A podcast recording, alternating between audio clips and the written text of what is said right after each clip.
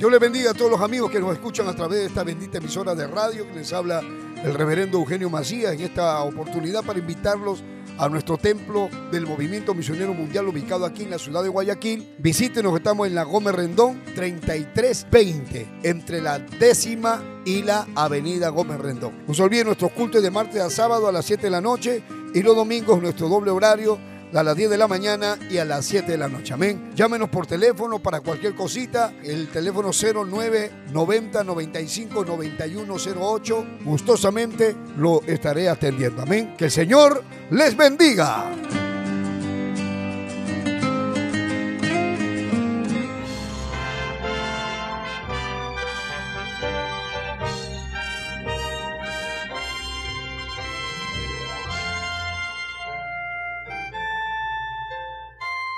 Camino a la verdad.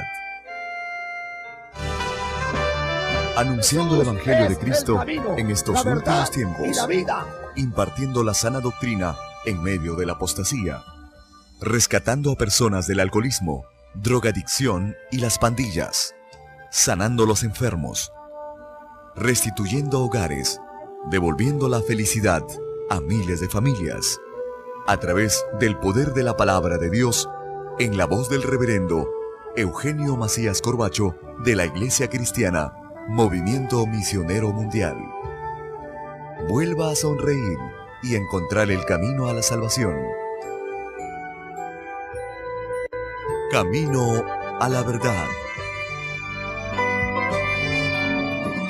Hoy por la mañana pude ver un mensaje de WhatsApp de un joven que escribió varias cosas muy duras. Las escribió a eso de las 2 de la mañana. Un joven que en estos días de pandemia ha perdido algunos familiares cercanos a él. Y parece como que él reventó. Y cuando reventó lo que hizo fue escribir en el WhatsApp mandó este mensaje. Y en este mensaje dice, Dios le dice a Dios. Le dice a Dios, yo estoy resentido con Dios. Dice, estoy muy dolido porque Dios se ha llevado a mis seres queridos. Dios se ha llevado a mi abuelita, se ha llevado a mi tía, se ha llevado a mi primo, se ha llevado, etc. Se lo ha llevado y, el dolor que siento es muy grande. No, no debería de habérselo llevado. Y yo sé que también me voy a morir. Pero yo quiero decir que estoy molesto con Dios. Porque ¿por qué Dios se lo llevó? Es que yo me duele mucho. Etcétera, etcétera, etcétera, etcétera, etcétera. Dice, y digo esto, y si quiere Dios que me mate, pero sé que no me va a matar. Porque también sé que no me va a matar. Yo tengo una conversación con Dios. Pero por otro lado, tampoco creo en el cielo tampoco creo en el infierno. Una mezcla de cosas, y yo al leerlo vi que de su corazón brotaban esas palabras que él las escribía. Me imagino llorando, me imagino sintiendo el dolor. En el Salmo 55, nosotros encontramos al rey David, cuando él escribe este salmo, él expresa un profundo dolor que él está pasando. Acá David escribe esto cuando él recibe una traición de una persona muy cercana a él. Cuando los amigos nos hieren, es demasiado difícil llevar esa carga. Cuando personas que uno ama y nos traicionan, nos duele tanto que también uno siente que ya no voy a creer en nadie.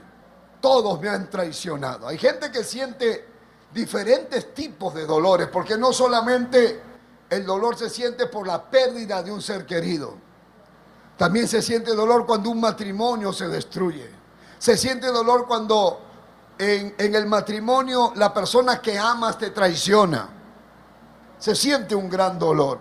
Cuando tu mejor amigo se fue con tu mujer, o cuando tu mujer te engañó y te abandonó con los hijos, o sea, hay mil cosas por la que la gente sufre.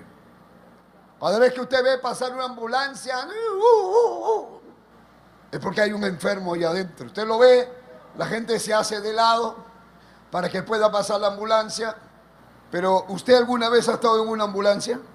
¿Alguna vez a usted lo han llevado de emergencia en una ambulancia? Usted no se imagina lo importante que es llegar. A mí me llevaron una vez en una ambulancia. Y yo veía que la ambulancia se metía hasta contra el tránsito, contra el tráfico, hermano, cruzándose la luz roja, todo, porque lo importante era llegar a la sala de emergencia. O sea, cuando yo veo pasar una ambulancia, yo sé que hay alguien que está sufriendo ahí.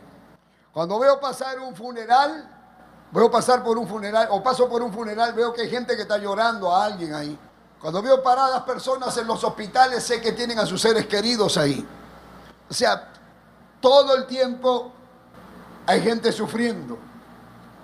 De repente hay alguien que está buscando hacer un negocio y viene un hijo del diablo, le pone la pistola en la cabeza y se roba el celular y se lleva y, encima del problema lo deja sin celular.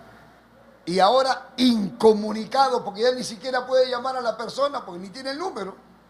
Y le robaron el celular. Entonces, vivimos en un mundo donde el que reina no es Dios, es Satanás. O sea, Jehová reina, en el sentido de que su voluntad es la que prevalece. Pero ¿por qué hay tanta maldad? Porque hay una cantidad de demonios sueltos. Por eso tanto crimen, tanta muerte, tanta traición, tanto dolor.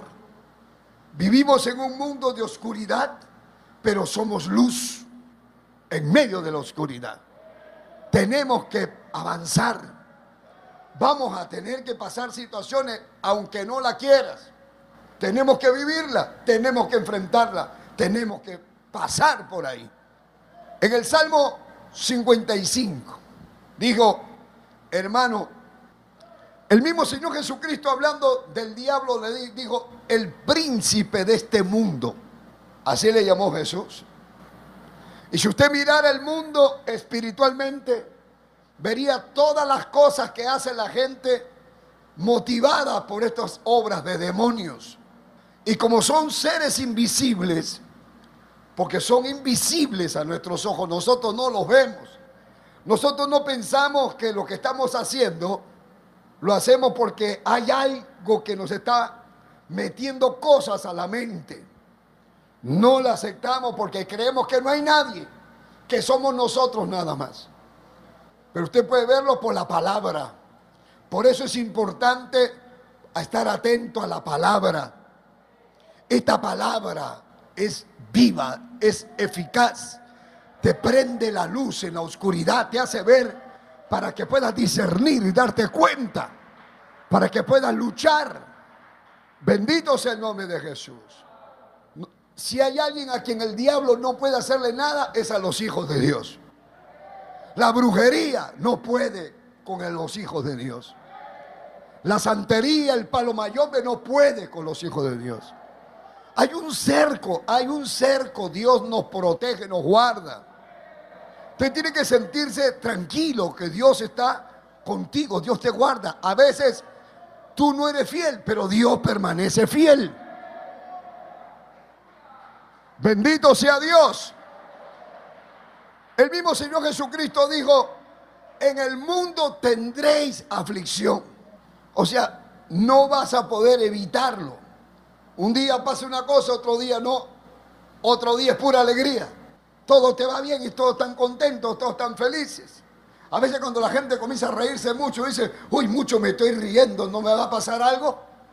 Ya se ponen hasta medio supersticiosos. Es que tengo mucha alegría, no me vaya a pasar algo. ¿Cómo a pensar usted eso? Una cosa es la felicidad que da Dios, el gozo que da Dios. Otra cosa es la felicidad que busca el mundo. El mundo busca gozarse, aunque sea por ratos. Por eso, por eso las fiestas, por eso la droga, por eso la marihuana, por eso el trago, porque todo eso es alegría artificial. Es como que usted dice, ¿sabe qué? Estoy triste, anda, cómprame una botella de alegría. Y usted se va a comprar, dice, dame una botella de alegría. No, dame una cerveza dame un ron, véndeme un trago, una caña, lo que sea. Usted, usted toma y tomando se alegra. Algunos se alegran, hacen chistes, se ríen, bailan. Pero si se acaba el trago se ponen a llorar y comienzan a vomitar todo lo que tienen adentro. Hablo no del vómito, del vómito físico, sino del vómito del dolor que tienen adentro. Y dice, usted no sabe lo que a mí me pasa. Entonces, en todas las reuniones del mundo, cuando usted se queda hasta el final de la fiesta, siempre ve que hay pleitos. Siempre ve que afuera está llorando alguien y arrevienta una bronca o algo, porque así es el mundo. El mundo está así, la gente busca alegría, busca felicidad. Jesús dijo, mi paz os dejo, mi paz os doy no como el mundo la da, yo os la doy. Ya la marihuana te hace reír un rato y estás llorando igual. El trago, la borrachera, lo que hagas, nada va a saciar tu alma, solo la presencia de Dios. Entonces, sabemos que vamos a enfrentar cosas. En el Salmo 55 lo vemos al rey David, que era un hombre que tenía un corazón conforme al corazón de Dios Hermano, un hombre que tenía una experiencia con Dios tan grande, que confiaba en Dios tanto, sin embargo, le dice a Dios, escucha, oh Dios, mi oración, y no te escondas de mi súplica, porque él sentía como que Dios se había ido. Porque hay momentos en que uno se siente así, que le ora, que le pide y que no llega la respuesta. Le dice, estate atento y respóndeme clamo en mi oración, o sea, te pido llorando, me conmuevo hasta con lágrimas. ¿Por qué estoy así? ¿Por qué estaba así? ¿Qué era lo que le preocupaba al salmista? Al rey David, ¿qué le preocupaba? David dice, a causa de la voz del enemigo, por la opresión del impío, porque sobre mí echaron iniquidad y con furor me persiguen la voz del enemigo. Una es la voz del enemigo físicamente que te andan amenazando y te andan diciendo cosas. Y otra es la voz del diablo y de los demonios que te andan metiendo cosas a la mente. Una cosa es la posesión de demonio, que el demonio está metido adentro de una persona. Otra cosa es la opresión de demonio, que de afuera te manda cosas a la mente y te quita la paz, te quita el sueño, te hace sentir mal. Tu pecado que es así lo vuelve de este tamaño y te lo tira encima, te hace, te acusa, te dice no tienes perdón. Ya para qué vas a la iglesia, no vayas. Ya para qué escuchas, ya eres un hipócrita. Ya deja de ser eso, ya deja lo otro. Aunque usted no crea, vienen tantas cosas a la mente, pero muchas de esas cosas son obras de demonios. En el verso 4 del Salmo 55 dice, mi corazón está dolorido dentro de mí y terrores de muerte sobre mí han caído. Temor y temblor vinieron sobre mí y terror me ha cubierto. Y entonces dice, ¿y quién me dice alas como de paloma? Volaría yo y descansaría. Moraría yo y descansaría, huiría lejos ciertamente, dice, huiría lejos, moraría en el desierto, me apresuraría a escapar del viento borrascoso, de la tempestad. O sea, él miraba el problema como una tempestad. Así se sentía y era un hombre de Dios. No era un mundano pecador, era un hombre de Dios. Se sentía en una tempestad. El dolor lo sentía en su corazón. ¿Qué hay adentro de tu corazón? ¿Qué tienes adentro del corazón? ¿Por qué estás así? La palabra de Dios dice, de la abundancia del corazón habla la boca. Y yo también puedo decir, de la abundancia del corazón escribes en el WhatsApp. Como este joven que se puso a escribir todo el dolor que sentía. Y lo escribió y dijo, bueno, esto es lo que yo siento. Porque tenía la necesidad de decirlo. Seguramente estaba llorando o posiblemente borracho. Yo no sé que tenía. Pero hay dos cosas. En el mundo tendréis aflicción. Jesús lo dijo. Por las situaciones que vamos a enfrentar. Pero también nos dijo, pero no temas. Dijo Jesús, yo he vencido al mundo. Capítulo 14 del Evangelio según San Juan dice el Señor, no se turbe vuestro corazón. O sea, el Señor no quiere ni que usted ni que yo andemos con el corazón turbado. Acá el rey David dice que quiere escapar de la tempestad. Jesús dice acá en el capítulo 14, verso 1, no se turbe vuestro corazón. O sea, no permitas que tu corazón te turbe. Y esta palabra turbar viene de un, de un verbo griego que indica agitación, de un mar embravecido. O sea, Jesús quiere que tú tengas calma en medio de la situación que podamos enfrentar. Pero el dolor era tan grande del salmista que él decía, ¿quién me diese alas como de paloma? Volaría yo, escaparía del viento borrascoso y de la tempestad. Hay personas que usted las ha escuchado que dicen, yo me quisiera alargar, me quisiera ir, ya no aguanto esto. Yo creo que me voy y ¿qué resuelves yéndote? ¿A dónde vas? No es que acá hay mucho COVID. ¿A dónde te vas a ir? ¿A Perú? ¿Dónde? ¿En qué país no hay COVID? Estados Unidos. O sea, esto es este mundial. No te vas a meter bajo la tierra a esperar que pase el COVID. Tienes que enfrentar porque tienes que depositar tu confianza en Dios. Dale gracias a Dios que estás vivo. Bendito sea el nombre de Jesús. Por eso las bienaventuranzas. Por eso la palabra que nos dice ser dichoso. ¿Cómo? ¿Cómo? ¿Cómo luchar contra el dolor? Número uno, ¿qué es lo que más te duele? No es que, que la gente se está muriendo. Bueno, vamos a la palabra de Dios. Es que yo quiero, quiero tener consuelo, pero vamos a la palabra de Dios. La palabra de Dios dice en Hebreos 9:27. Vamos a la palabra. Hebreos 9, 27 dice y de la manera que está establecido para los hombres que mueran una sola vez y después de esto el juicio. Entonces miren, de la manera que está establecido, una pregunta, ¿quién lo estableció? ¿Quién? Dios. ¿Quién estableció? Dios. El creador dijo, está establecido que se muera una, o sea, no hay reencarnación y no es que me muero y vuelvo a nacer y vuelvo a morir. No. Esta tierra, en este cuerpo, se muere una vez. Y después de la muerte pasas a la otra vida, a la eternidad. No es cuento. Eso lo dice la Biblia. Entonces, Dios estableció que todos tenemos que morir. Cuando la Biblia dice en Eclesiastés capítulo 3, todo tiene su tiempo.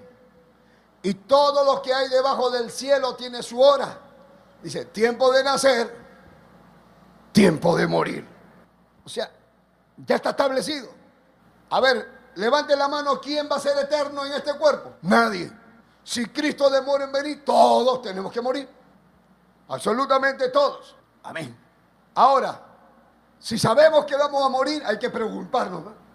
¿A dónde voy a pasar la eternidad? ¿Y cómo yo sé? Por eso la palabra. Por eso la palabra dice, bienaventurados los de limpio corazón, ellos verán a Dios. Entonces, si tu corazón no está limpio, no esperes, no esperes ver a Dios. Hay un tiempo para nacer, tiempo de morir, lo establece Dios.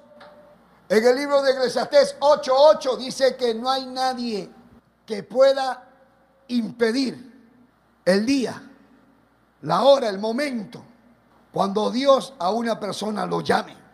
Eclesiastés 8:8 dice la palabra de Dios, no hay hombre que tenga potestad sobre el día, yo digo el día, la hora de su muerte. Y no valen armas en tal guerra, ni la impiedad librará al que la posee. O sea, aunque tengas plata, y seas dueño de pozos petroleros y dueño de fábricas y dueño de todo, si tu hora y tu día ya llegó, ese día te tienes que ir. Está establecido. Aunque sea la mujer más linda, aunque tenga los ojos más lindos, aunque seas el futbolista que más goles metes, aunque seas el cantante que cantas hermoso, aunque seas muy querido por toda la nación, aunque seas el presidente de la república, aunque seas el, quien seas, cuando llega la hora y el día, ese día se acabó. Y eso puede ser mañana, hoy día, a mí mismo, mientras estoy predicando, puedo caer muerto. Porque ahora lo vemos. En la red, ahora, ¡pum! cae muerto. Puede ser que, que, vivas más. Pero la gente está asustada de que voy a morir de COVID. Hermano, usted se va a morir de cualquier cosa. Entonces deje de, de, echarle la culpa a Dios. Porque Dios lo tiene determinado cómo y quién le dice a Dios qué haces. Si Dios sabe lo que hace. Él lo importante no es cómo mueres, lo importante es a dónde vamos después de muerto. Mamá se fue al cielo, mi hermana se fue al cielo. Yo no aguanto, me suicido. Te mueres, tú te vas al infierno. Y el sufrimiento va a ser más grande porque en el infierno, dice, yo no creo en el infierno, pero que están en el infierno todos creen. Ya en el infierno no hay ateos. En el infierno no hay incrédulos. En el infierno todos dicen, ahora sí creo, ahora sí creo, ahora dame una oportunidad, ahora dame una oportunidad. Y el Señor te dice, oportunidad, te he dado mil oportunidades. Te he dado sueños, te he hablado, te he vuelto a hablar, te vuelven a hablar y no te da la gana y eres igual. Gente que son de carne y de hueso y levantan la cara al cielo para ofender a Dios. Que tienen que, de verdad que burros, hermano porque son animales irracionales. El apóstol Pablo dice, son como animales irracionales. Entonces, si yo sé que en cualquier momento nos puede llegar la hora, en el capítulo 12 del Evangelio según San Lucas, hay un hombre que está construyendo, que está edificando, que ya ahora tiene mucho. Dice, ahora sí, ahora sí, alma, muchos bienes tiene para muchos años. Ahora sí, comamos, bebamos, ahora disfrutemos la vida. Y dice, necio esta noche vienen a pedirte el alma. Y lo que juntaste, ¿de quién será? Lo está diciendo Jesús. Para eso vino Jesús. ¿Por qué no prestas atención a lo que dijo Jesús? A lo que enseñó Jesús. La gente quiere, quiere creer en Jesús solo para celebrar Navidad con borrachera. La gente quiere creer en Jesús solo para comer bacalao en, en Semana Santa. Déjese de tontería. Usted tiene que entender que Jesús es el camino. Jesús es la verdad. Jesús es la vida. Nadie, nadie va a llegar al Padre si no es por, por Cristo. Nadie. Ahora, el diablo sabe estas cosas que el Señor lo reprenda. Y el diablo, hermano, se aprovecha de la, de la pena, del dolor. Te mete ideas.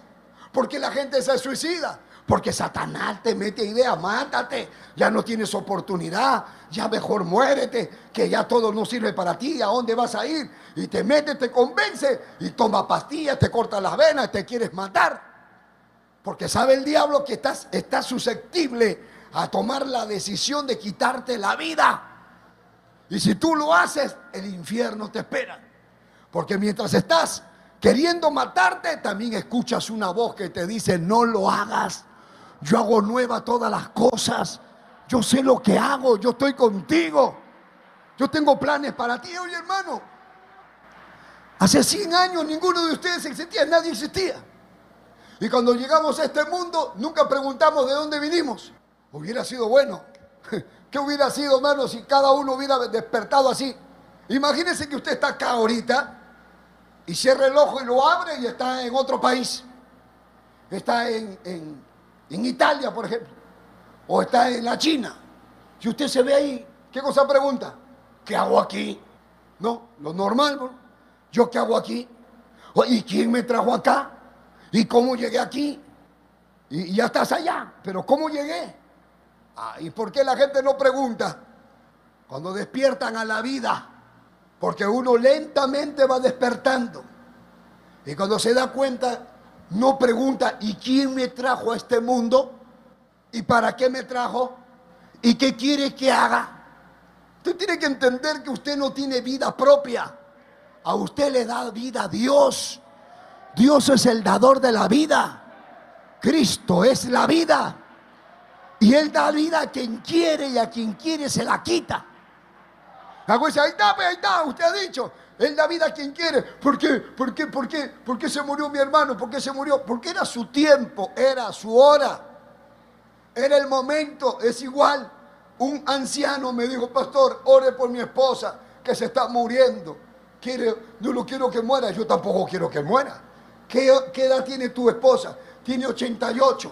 Yo le digo, y estoy muy dolido, no quiero que se muera mi esposa, me decía un anciano. Yo le dije, ven, vamos a orar. Le dije, mira, escúchame.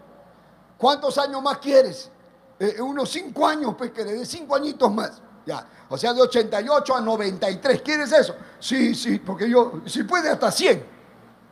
¿Cómo que él quiere que yo le doy la vida? Yo no le doy la vida a nadie. Pero él me dice, eh, por favor, pida a Dios que, para que viva hasta los 93. Yo le digo, mira, vamos a orar para que Dios le dé vida. Ahorita oramos, ahorita se sana y va a vivir hasta los 93. Y cuando llegue a 93 y tiene que morir, vas a estar igual. Vas a estar triste, mi esposa se va a poner mal, porque ya le llegó la hora.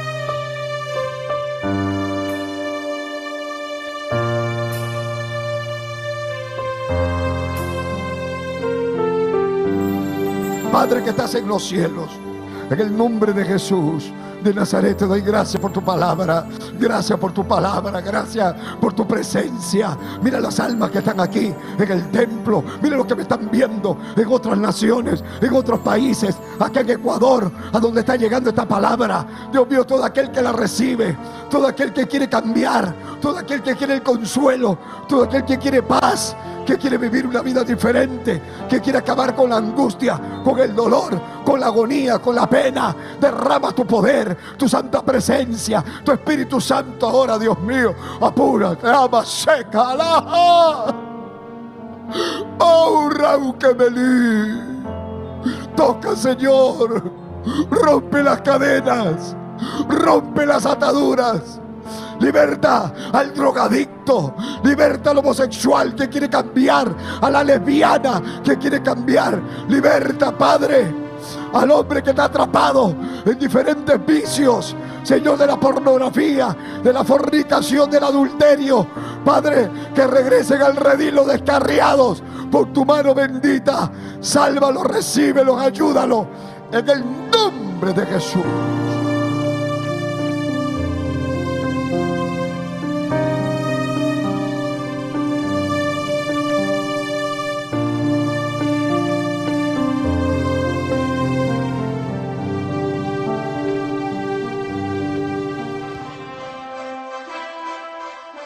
Esperando que el mensaje de Dios haya sido de bendición a su vida, usted queda cordialmente invitado a nuestros cultos.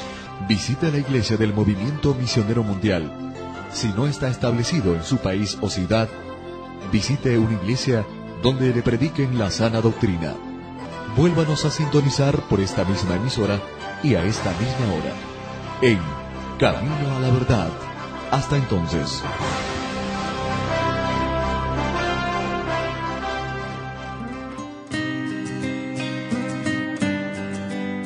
Dios le bendiga a todos los amigos que nos escuchan a través de esta bendita emisora de radio que les habla el reverendo Eugenio Macías en esta oportunidad para invitarlos a nuestro templo del Movimiento Misionero Mundial ubicado aquí en la ciudad de Guayaquil. Visítenos, estamos en la Gómez Rendón 3320 entre la décima y la avenida Gómez Rendón. No se olviden nuestros cultos de martes a sábado a las 7 de la noche y los domingos nuestro doble horario a las 10 de la mañana y a las 7 de la noche. Amén. Llámenos por teléfono para cualquier cosita. El teléfono 0990 95 9108. Gustosamente lo estaré atendiendo. Amén. Que el Señor les bendiga.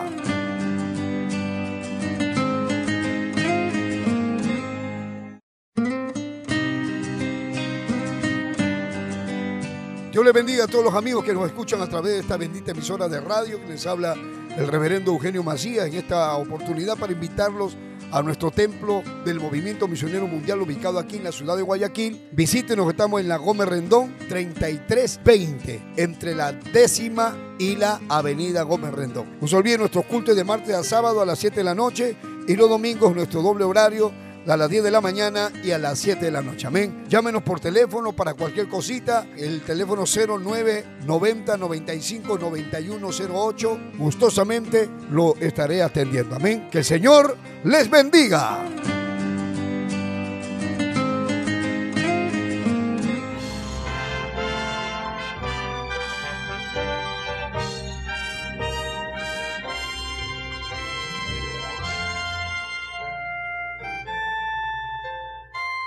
Camino a la verdad. Anunciando el Evangelio de Cristo en estos últimos tiempos. Impartiendo la sana doctrina en medio de la apostasía. Rescatando a personas del alcoholismo, drogadicción y las pandillas. Sanando los enfermos. Restituyendo hogares. Devolviendo la felicidad a miles de familias. A través del poder de la palabra de Dios en la voz del reverendo Eugenio Macías Corbacho de la Iglesia Cristiana, Movimiento Misionero Mundial. Vuelva a sonreír y encontrar el camino a la salvación. Camino a la verdad. En el capítulo 20 de Segunda de Reyes, Ezequías tuvo una enfermedad de muerte, dice la Biblia, que se enfermó con una enfermedad de muerte, que ya se iba a morir, que Dios le dijo, ordena tu casa, vas a morir. Pero él se puso a llorar, se puso a gritar, se puso a clamar, te ruego, oh Jehová, que hagas memoria de que han dado delante de ti en verdad con íntegro corazón, que he hecho las cosas que te agradan. Y Dios le dijo, ya, ya está bien, te voy a regalar 15 años más. Ahí está escrito, Dios le regaló 15 años más al rey. O sea que si se iba a morir a los 40, dijo, ya, ya, te vas a morir a los 55. Pero tienes que morirte, porque el tiempo lo pone Dios. Tú no eres nadie, escucha, oye, tú eres polvo, polvo con, con, barro. Barro con agua, escúchame. ¿Tú, no, ¿Tú quién eres para decirle a Dios qué haces? A ti te toca obedecer la palabra, ser fiel a la palabra, creer a la palabra. Hay gente, hermano, ¿por qué la gente Alaba lo que está vivo. ¿Por qué la gente, hermano, por qué? ¿Por qué la, idea? ¿no? ¿Por qué la gente vive como vive? A ver, ¿por qué hay tanto borracho, tanto sicario, tanta gente mala, tanto delincuente? ¿Por qué todo el mundo anda buscando pornografía, haciendo cosas malas? ¿Por qué? ¿Por qué el mundo vive así? ¿Sabe por qué? Porque Satanás les ha metido en la mente que fuera de esta vida no hay nada que esta es la única vida que hay. Ellos creen que Dios no existe y que lo que hay que hacer es buscar plata, ropa, sexo, vanidades. Y cree que, voy a comer esto, voy a comer esto y nunca me voy a envejecer. Te vas a envejecer igual, te vas a morir igual. Hagas lo que hagas. Hay una, una mujer, una modelo muy bonita, muy, muy, muy metódica, vegetariana y todo, le vino un tumor al, al seno y todo el mundo decía, no, ella se va a curar porque ella, ella, no toma, no fuma, ¿no? Y se murió igual. Porque llegó su tiempo. Y si la otra, esa señora, la tía que vive acá a la vuelta, anda borracha todos los días. Y a ella no le viene nada, ni, ni COVID, dice. Pero es que, hermano, usted no es Dios. A usted le toca entender que usted es una criatura de Dios. Pero de criatura pásese a ser un hijo de Dios. Una vez que usted es un hijo de Dios, Dios va a llevar su vida en el camino perfecto. Métete en el plan de Dios. Métete en los propósitos de Dios, entiende. Si esto es una realidad, hay que decirle a la gente que no deje. El apóstol Pablo escribe a los de Tesalónica, capítulo 4, le dice: Hermano, deje usted de estar triste, dice. No quiero que ignoren, dice, acerca de los que duermen, los que están muriendo como los otros que no tienen esperanza. O sea, está hablando de un grupo que no sabe nada. Pero nosotros sí sabemos. Hermano, yo tenía una idea de la muerte diferente antes de que yo venga a los pies de Cristo. Yo llegué a ser, hermano, espiritista. Yo me comunicaba con los espíritus, yo hablaba con los espíritus, yo hacía viajes astrales, yo he tenido experiencias espirituales satánicas antes que experiencias con Dios. Porque yo no conocía la palabra Satanás, me tenía enredado, me tenía engañado. Hermano, yo me metía, me metía en un trance y de los Estados Unidos yo me venía en un viaje astral hasta mi casa. Me metía a la casa, me metía al cuarto, miraba a mi esposa, miraba a mis hijos. Yo creía que yo venía, yo quería que yo miraba, estaba ahí y después me regresaba, me sentía poderoso. Porque yo decía, estoy haciendo esto, qué, qué poder que tengo. Mentira del diablo, todo era una mentira de Satanás. Porque nunca salí del cuerpo, porque nadie puede salir del cuerpo. El día que sales te mueres. Pero hay gente que dice, y yo salí del cuerpo. Y Hay gente que han tenido la experiencia de salir del cuerpo, han visto su cuerpo. En ese momento es cuando mueres. San Pedro dice, cuando escribe su, carta, dice, en breve debo salir del cuerpo como el Señor me lo ha declarado. Alábalo si puede. ¿Por qué tanto silencio? Mire, segunda de Pedro capítulo 1. Segunda de Pedro capítulo 1 dice, versículo 12, por esto yo no dejaré de recordaros siempre estas cosas, aunque vosotros las sepáis y estéis confirmados en la verdad presente. Están confirmados en la verdad presente. Dice, pues tengo por justo, en tanto que estoy en este cuerpo, donde estaba? En este cuerpo.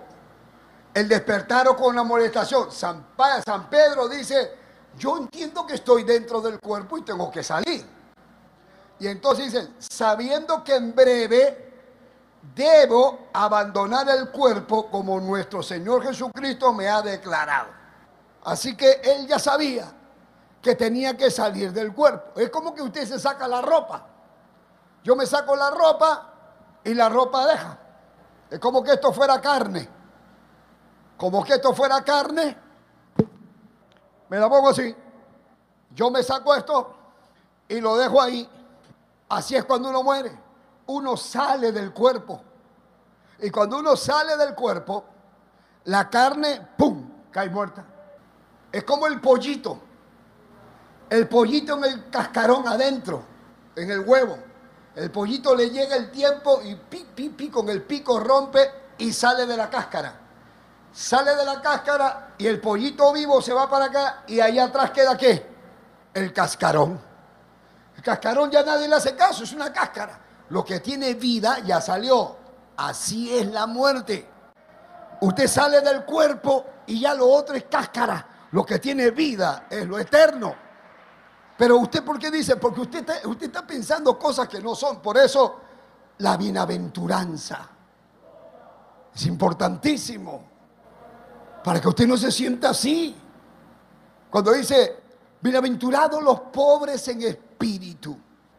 Porque la gente puede preguntar, ¿qué tengo que hacer yo para, para heredar el reino de Dios? ¿Cómo puedo yo aliviar el dolor que tengo? ¿Cómo puedo luchar contra el dolor, primeramente tienes que creer a la palabra. Tienes que creer en la palabra, tienes que creer. Y tienes que entender que tienes que meterte la palabra dentro de ti y vivir conforme a la palabra. Cada bienaventuranza habla de cómo ser feliz y cómo ser dichoso. Por eso algunas versiones dicen feliz en lugar de dichoso. Feliz, feliz, feliz. Los de limpio corazón, los pobres en espíritu. Vuelvo a repetir que la felicidad en Cristo no habla de risa ni de carcajadas, sino habla de paz, habla de gozo, habla de esperanza. Aunque estemos en medio de la tempestad, en medio de la tormenta, el que tiene a Cristo tiene una paz inefable, algo sobrenatural. Y esto es para todos los creyentes. La bienaventuranza es una norma de vida, hermano, para todos nosotros. Por ejemplo, miren, yo le digo a los hermanos que han perdido a sus seres queridos como yo, yo soy muy, muy, muy, muy sentimental. Hermano, yo soy muy sentimental. Ustedes no se imaginan hasta dónde yo llego. Pero de verdad que yo siento mucho amor. mucha tristeza, mucho, me, voy hasta el fondo, me voy hasta adentro, me meto, así he nacido, Dios me hizo así. Entonces, a mi mamá, cuando yo llegaba a mi casa, y si a mi mamá estaba sentadita en el pueblo, yo iba al Perú a verla. Y cuando entraba a verla, mi mamá, primero me saqué la prueba del COVID. Me saqué la prueba y vi que no tenía COVID, ni yo ni mi esposa. Y ahí, sabiendo que no tenía nada, fui a ver a mi mamá para no llevarle el COVID. Y cuando la llegué a ver, la abracé. Mamita, ¿cómo estás? Y la abracé y me quedé abrazado y me puse a orar por ella.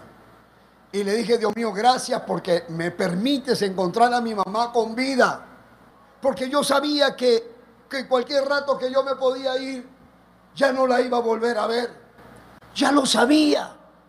Por sus años, por su edad, porque era frágil como un cristalito que podía romperse. Yo ya sabía que, que ese abrazo podía ser el último. Y yo la abrazaba y oraba por ella.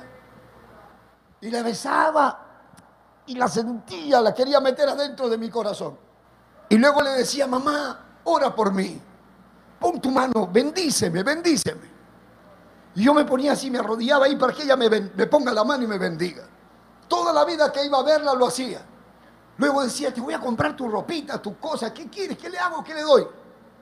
Buscar la manera de hacerla feliz. Porque yo no sabía cuánto tiempo podía ella estar así. Ahora se ha muerto gente joven y mi mamá seguía viva, porque no era su tiempo, pero le llegó la hora, partió. Ahora, ¿acaso yo no le extraño? Yo extraño a mi mamá. ¿Acaso yo no la amo? Yo amo a mi mamá. Pero lucho contra el dolor. ¿Cómo? No veo fotos. No me pongo a estar mirando las fotos, porque si me pongo a ver las fotos me quiebro. Entonces, no veo fotos. Tengo audios, videos de. No veo sus audios, no veo sus videos. ¿Por qué? Porque estoy luchando contra eso. Porque yo no voy a alimentar la pena. Porque si yo alimento la pena me voy a poner peor. Más bien yo digo, ella está viva. Yo me la imagino viva. Me la imagino en el cielo.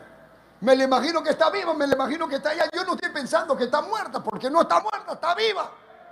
Porque si ella no está viva, entonces Dios no existe. Pero si ella, si Dios existe, entonces sí está viva, sí hay cielo, sí es verdad. Pero estando aquí en la tierra no voy a alimentar la pena. Si voy a su casa y veo su ropa, me voy a abrazar un hermano, un amigo mío, que me puede estar mirando. Cuando a María Rosa le encuentran cáncer, él me decía, ay hermano, Tú no sabes lo que es perder a la esposa. Es horrible, mi esposa se murió por una infección tan tonta, me dijo, se murió su esposa. Pero ahora todo el mundo se iba y él se quedaba solo en su casa, ya no estaba su esposa, ahora dormía solo. ¿Sabe? Me decía, ¿sabe lo que hago? Me decía el hermano, este amigo. Me decía, ¿sabe lo que yo hago? ¿Sabe lo que hago? Saca el vestido de su esposa, lo tira a la cama y él se acostaba al costado del, vestido de la esposa para abrazar el vestido para decir que estaba la esposa ahí. Y se ponía a llorar. ¿Para qué haces eso? Le Es que yo quiero, aunque sea, sentir el perfume de mi esposa. ¿Pero para qué? Si eso hace más daño, más dolor. Por eso que la gente se alimenta de la pena y grita y le echa la culpa a Dios. No, hermano. Yo le digo, agarren toda la ropa, métanla en una funda, en una caja, guárdenla hasta que cicatrice la herida. Mi cuñado, que era como mi papá, yo crecí con él. Mi cuñado Roberto Franco me lo gané para Cristo. Y él estaba en iglesia. Luego pasó un tiempo y luego mi cuñado le, gustaba cantar. Y él componía canciones, tenía su cuaderno y cantaba, hasta llegó a grabar un disco y grabó otro disco. ¡Qué lindo! Pero murió. Mi hermano Eduardo me llama y Eugenio, Roberto partió a la gloria. Yo, ya, se murió. Y cuando se murió mi cuñado, a la semana me regalaron un disco. Dijeron, mira, para que escuche sus canciones. Gracias, le dije. Nunca las puse. ¿Por qué no las puse? Porque si yo la pongo me tiro a llorar. Entonces digo, no, no, ya gracias. No digo, no, no me des, no. Sino ya gracias. pero no la pongo, no la pongo. Pero le digo en el nombre del Señor, no se ponga a agarrar la foto, no se ponga a revisar video, no se ponga a hacer video que viene la nube, que se fue y escribe. Ustedes ven, yo tengo Facebook, no he publicado nada de que mi mamá se murió, que mi mamá, nunca publico nada. ¿Y sabe por qué? Porque yo la veo viva. Porque yo no tengo que hablar de mi madre muerta si yo la veo viva. Aleluya. ¿Me está entendiendo lo que le digo? Tiene que luchar, no deje que el diablo le meta ideas a la cabeza. No se encierre en su casa, levántate, bañate, párate. Lo que se murió mi hermano de COVID, se murió mi primo de COVID y ahora yo no salgo. Párate, bañate, métete con Dios. Haz todo lo que te dicen. Toma tu, tu pastilla, tu cosa, lo que sea y no te vas a morir si no es tu tiempo. Y si te llega el tiempo, aunque sea COVID o no COVID, a un, hermano le han metido un balazo encima, una persona, no un hermano. Le meten un tiro y lo matan. Su tiempo, pues. Ya. Dios ha querido que lo maten. No, pero si una persona vive lejos de Dios, lo pueden matar. al apóstol Pablo, a Pedro los mataron, a todos los apóstoles los mataron. Así lo que quiero decirles es que usted haga lo que el San Pablo dice, no estéis tristes como los otros que no tienen esperanza.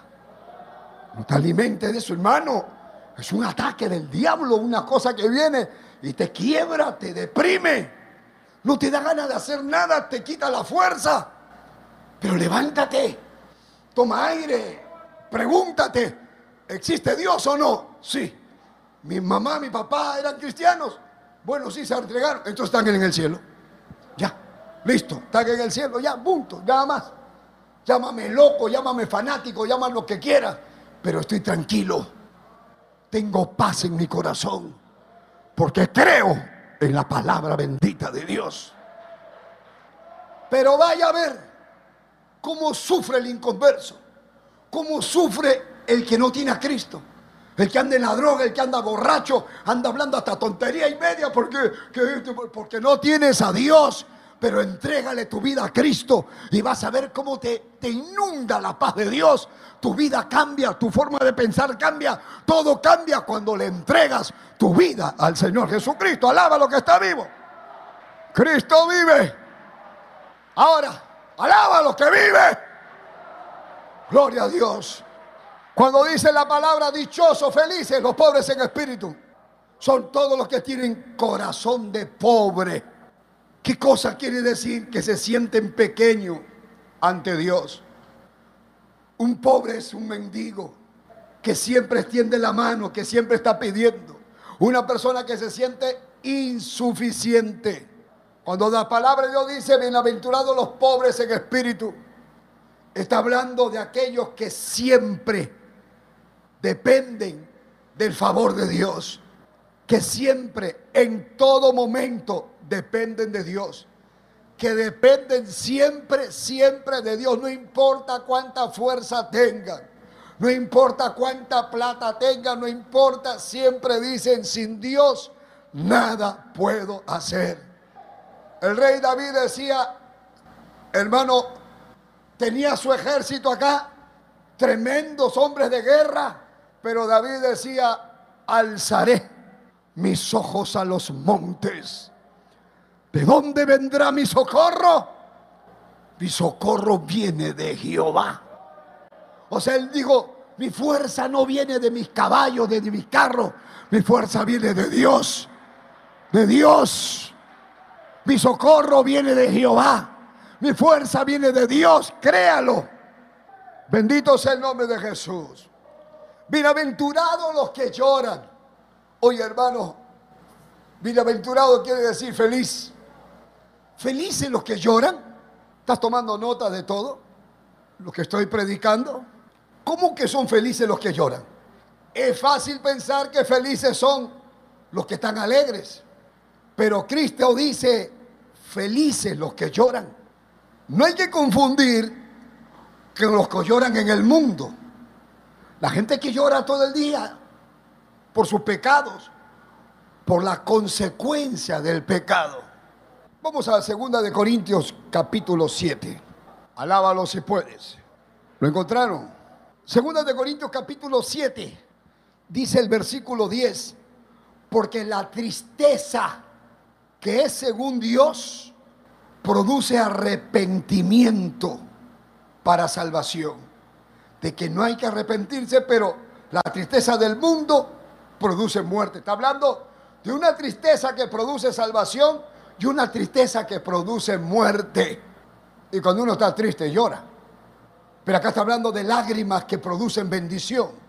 ¿Cuáles son las lágrimas que producen bendición? Las lágrimas del arrepentido, por ejemplo. El que llora porque se arrepintió. El que llora porque dice te fallé. El que llora dice me arrepiento de mi pecado. Y se lo dice a Dios llorando dice, bienaventurado eres. Bienaventurado eres.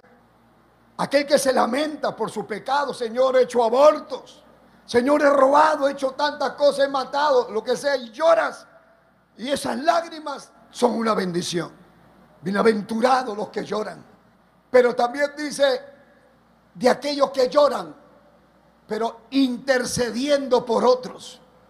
Nosotros los aleluyas. También oramos y pedimos a Dios por mi hermano, por mi primo, Señor, por lo que está pasando. Y lloramos por otros. Esas lágrimas también son una bendición. Oramos por nuestro país. Oramos para que Dios se lleve ya de una vez por todas el COVID. Miramos las noticias, decimos, Dios mío, ayude a esa familia. Ayuda a la otra que se le ha quemado la casa. Ten piedad, mira. Somos bienaventurados los que lloramos por otros, pero también los que lloran con los que lloran. Bienaventurado el que llora con los que lloran. Dice el Señor que quiere que nos gocemos con los que se gozan, pero que lloremos con los que lloran. Que quiere decir que no seas indiferente al dolor de otros. Siente el dolor, siente la pena. Métete al zapato del hermano.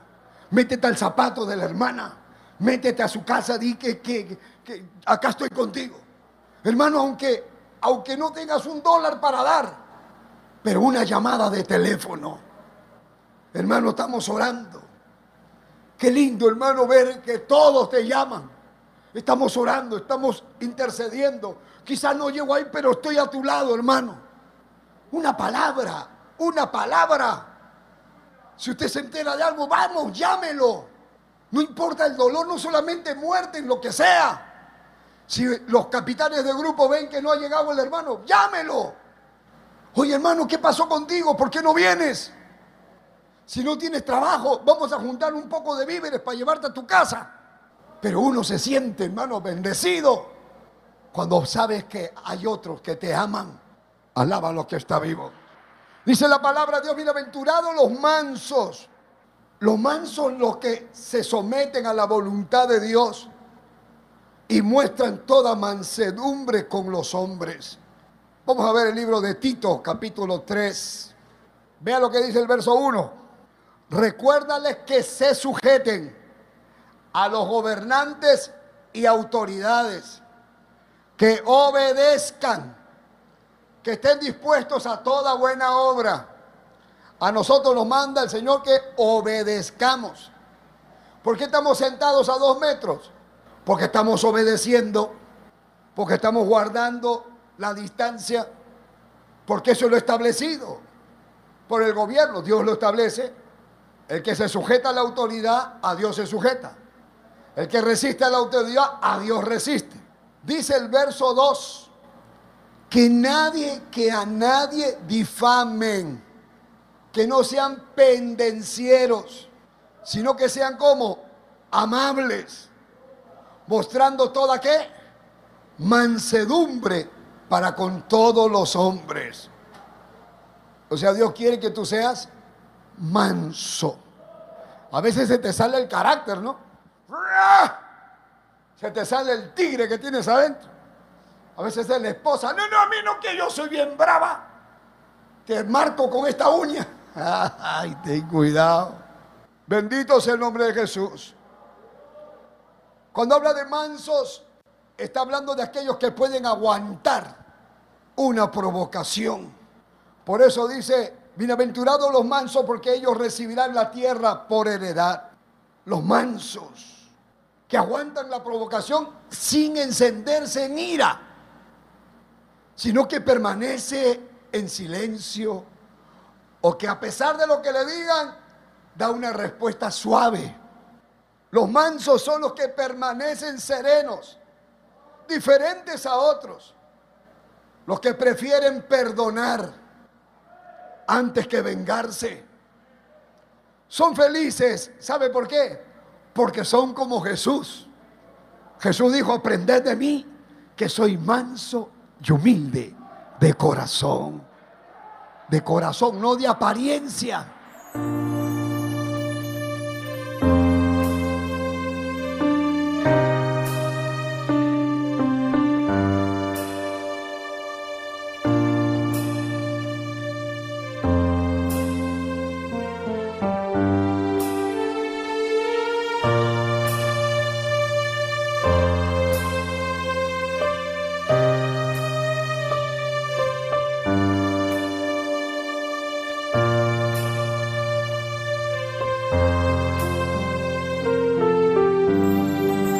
Estás en los cielos, en el nombre de Jesús de Nazaret te doy gracias por tu palabra, gracias por tu palabra, gracias por tu presencia. Mira las almas que están aquí en el templo, mira los que me están viendo en otras naciones, en otros países, aquí en Ecuador, a donde está llegando esta palabra. Dios mío, todo aquel que la recibe, todo aquel que quiere cambiar, todo aquel que quiere el consuelo, todo aquel que quiere paz que quiere vivir una vida diferente, que quiere acabar con la angustia, con el dolor, con la agonía, con la pena. Derrama tu poder, tu santa presencia, tu Espíritu Santo ahora, Dios mío. Apura, ama, seca, la.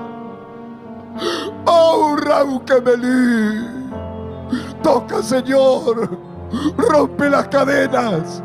Rompe las ataduras Liberta al drogadicto. Liberta al homosexual que quiere cambiar. A la lesbiana que quiere cambiar. Liberta, Padre al hombre que está atrapado en diferentes vicios, Señor, de la pornografía, de la fornicación, del adulterio. Padre, que regresen al redil descarriados por tu mano bendita. Sálvalo, recíbelo, ayúdalo. En el nombre de Jesús.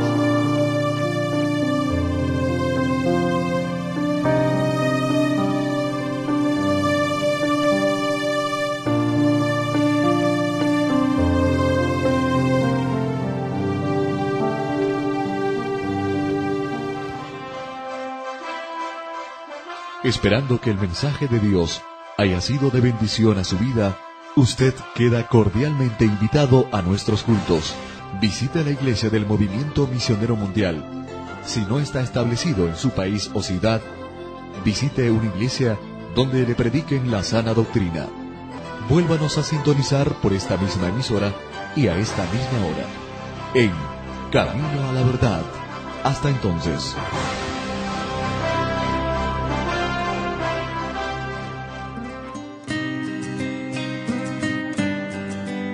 Dios le bendiga a todos los amigos que nos escuchan a través de esta bendita emisora de radio que les habla el reverendo Eugenio Macías en esta oportunidad para invitarlos a nuestro templo del Movimiento Misionero Mundial ubicado aquí en la ciudad de Guayaquil. Visítenos, estamos en la Gómez Rendón 3320, entre la décima y la avenida Gómez Rendón. No se olviden nuestros cultos de martes a sábado a las 7 de la noche y los domingos nuestro doble horario a las 10 de la mañana y a las 7 de la noche. Amén. Llámenos por teléfono para cualquier cosita. El teléfono 0990 95 9108. Gustosamente lo estaré atendiendo. Amén. Que el Señor les bendiga.